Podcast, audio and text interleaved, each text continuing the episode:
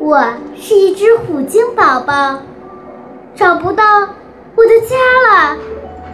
等我发现的时候，已经游到了加拿大一片美丽的海湾。我还很小，觉得人类都很友好。我喜欢和人类玩耍。人们给我我起了个名字，叫鲁娜。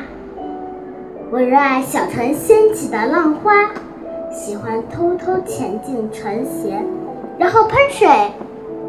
更热爱浮出水面，安静的让人抚摸。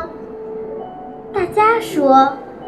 我的眼神无比的纯净，让人感动。那是憨厚、天真、友好，还是其他美好的东西？我自己也不知道。追逐人类的船只是我最爱的游戏。我是离群，我是离群的孩子，但是与人类嬉戏。我不再孤独，土著人为我的到来感到欣喜。他们说，早就预言到了这一天的到来。已经逝世的老族长曾经在遗言中提到，未来的一天，我将变成一只虎鲸回到港湾。土著人载歌载舞。为了老族长化身为虎鲸的重现，而我的出现也引起了渔渔业部门的重视，他们试图把我抓起来，运到更合适的地方去。渔业部门出动了快艇，想带引我进围网。土著人突然出现在海面上。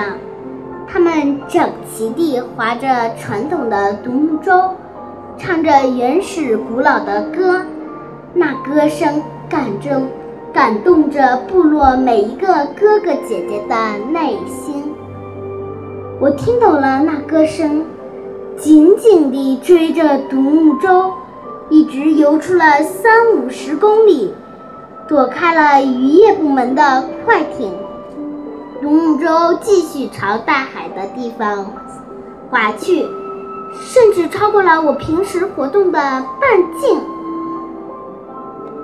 离开家园的那一瞬间，我极其兴奋地跃出海面，来了一个很少见的空中转身，像为一部华彩乐章添上了最美的咏叹调。天黑了。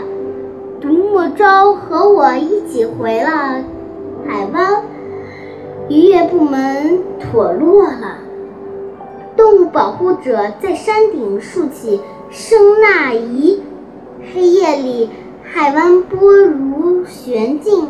我在湖底发出莺啼的声音，呓语分外清新。鲸鱼和海豚。是少数聪明能到发出声音的海洋动物。假如十五海里内有我的同伴，那我们一定能找到对方，不是吗？